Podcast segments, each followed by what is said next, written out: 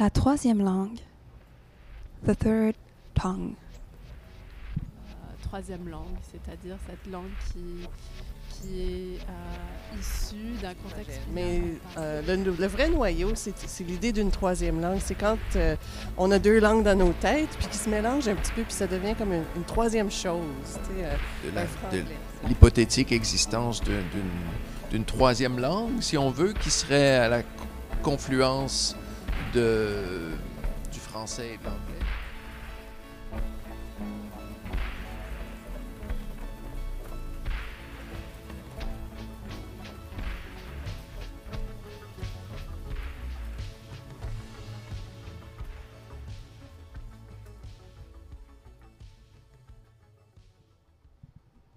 I was interested in learning a little bit more about Francophone identity here in Toronto and was directed towards a Francophone media arts center called Le Labo. What I found there was a little bit different than what I imagined. What I discovered there was a reality within a Francophone community that is very different from my own and that tells us a story of bilingualism and of a search of identity within a minority context.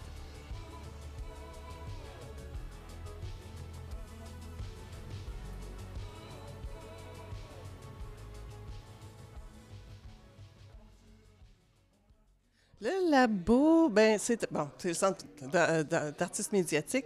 C'est euh, donc on, on opère comme un centre de production. On a des membres qui ont accès à une banque d'équipements, euh, des ateliers de formation pour pouvoir développer leurs projets. Mais aussi en même temps, on est un diffuseur, ce qui veut dire que deux ou trois fois par année, on va organiser soit une exposition ou une projection de film euh, pour diffuser le travail non seulement de nos membres, mais des artistes francophones de partout au Canada, de partout au monde. Alors le labo, ça fait euh, 12 ans que ça a été euh, fondé euh, par un groupe d'artistes et, euh, dont l'objectif était de mettre euh, en, en commun des ressources pour la création en art médiatique.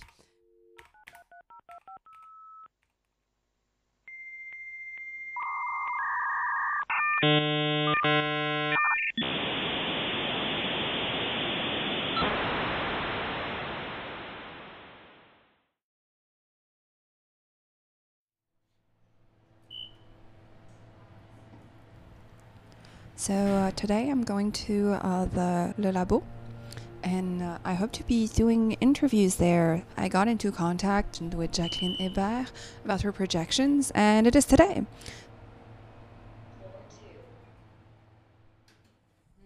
Euh, Qu'est-ce qui va se passer?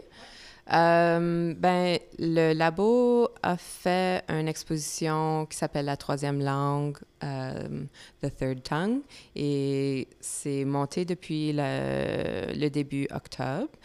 Euh, puis ça a été un projet à plusieurs volets. Puis ce soir, c'est le finissage de l'exposition. Et puis on va montrer mon film Francophonie hybride.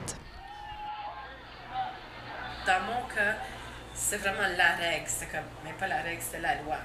Si maman elle nous entendait parler en anglais, si j'avais des amis à la maison ou même avec mes frères, j'entendais toujours parler en français, parler en français. C'était comme un perroquet, puis c'était comme fatigant, évidemment.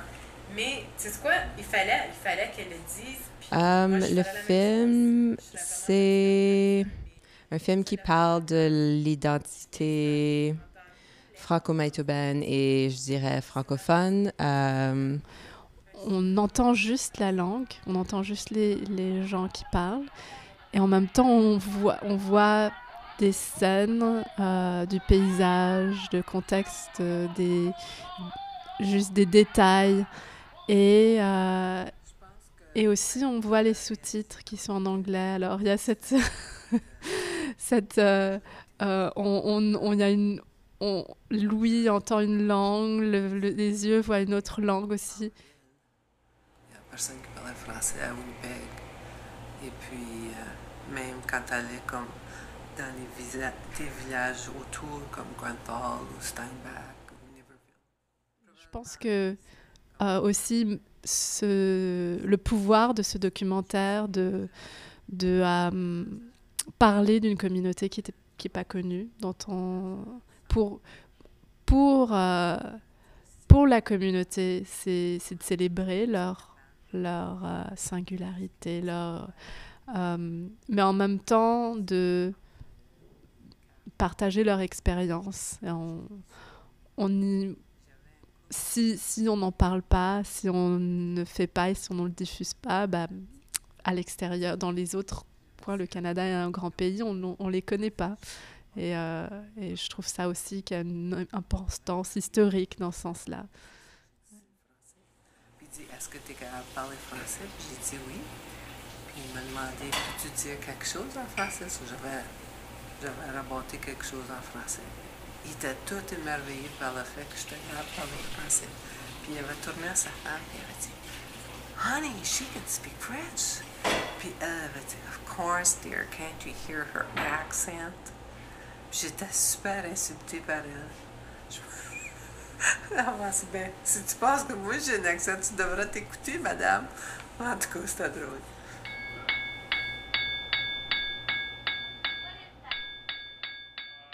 Ça a vraiment été bien pensé parce que c'est en trois temps.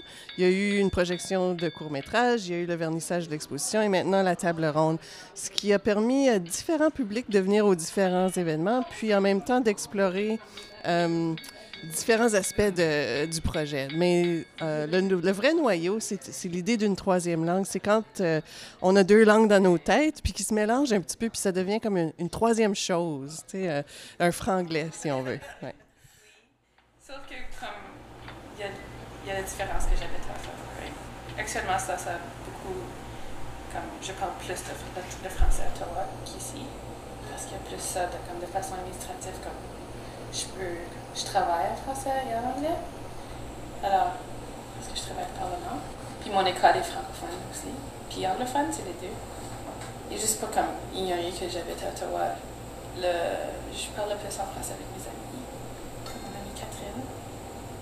On se français tout le temps. Puis, yeah, mes amis. Um, et puis après, uh, il va y avoir un panel de discussion avec moi et um, Dominique Denis, qui est un membre du labo. je pense avoir été invité à participer à cette discussion en vertu du fait que je suis professeur et que je représente peut-être un point de vue un petit peu plus euh, puriste, si on veut, euh, par rapport à la relation à la langue.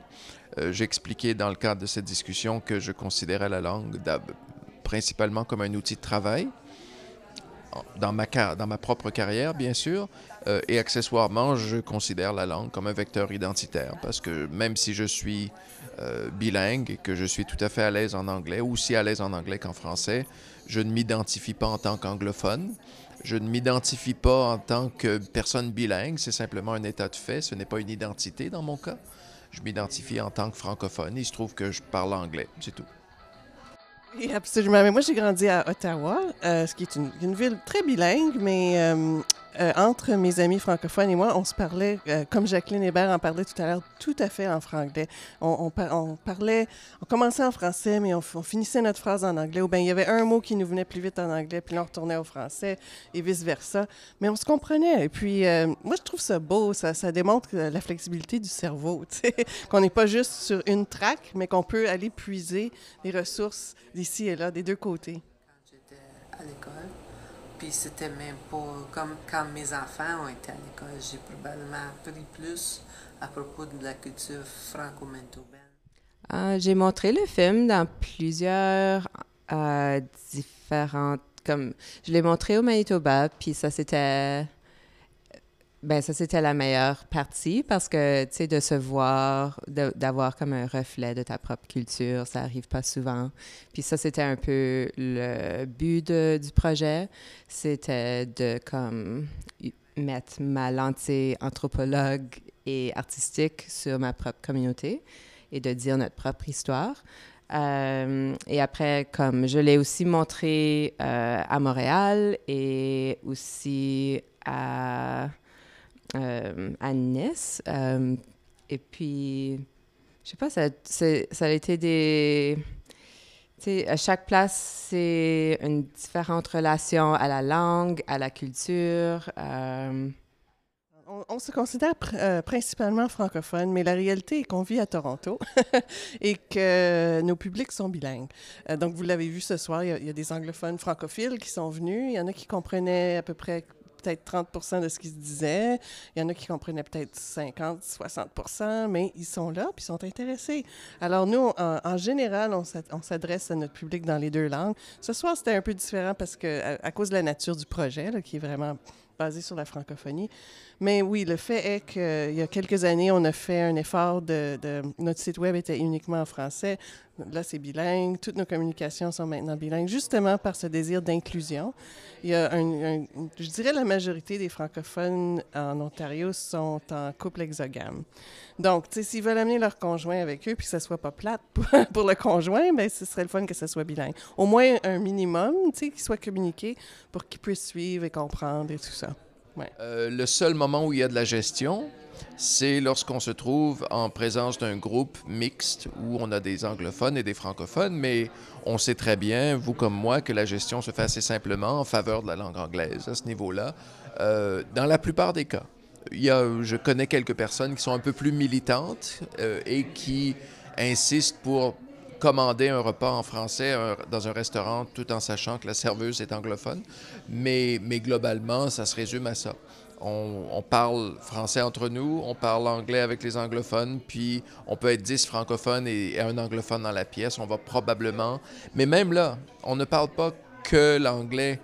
Euh, il y a des moments où on va se mettre à parler entre nous. Et ça, j'ai remarqué, tu vois, même, même mon, mon idée de la chose. Se modifie au, fur et à mesure que je réponds à la question parce que je remarque en effet, quand, parce qu'on a un, cercle d'amis, de connaissances professionnelles extrêmement varié, euh, qui est à peu près 50-50, et il n'y a pas nécessairement la même crainte aujourd'hui de, de passer de l'anglais au français. Je dis bien de l'anglais au français dans une réunion où il y a des anglophones et des francophones, tout en sachant que ces gens-là vont peut-être comprendre, mais ne pourront pas participer au même degré à la conversation que si ça se passait exclusivement en anglais. Mais on l'assume on sans faire de politique, on l'assume simplement comme une réalité. Il y a dans la pièce des anglophones, il y a la pièce des francophones. Les anglophones ne se posent jamais la question lorsqu'ils ouvrent la bouche et ça sort en anglais on peut aussi de temps en temps, je crois, être capable de faire la même chose en français et présumer que les anglophones auront la curiosité de nous suivre et la courtoisie de nous laisser parler français et le courage de participer à la conversation en français dans la mesure de leurs compétences.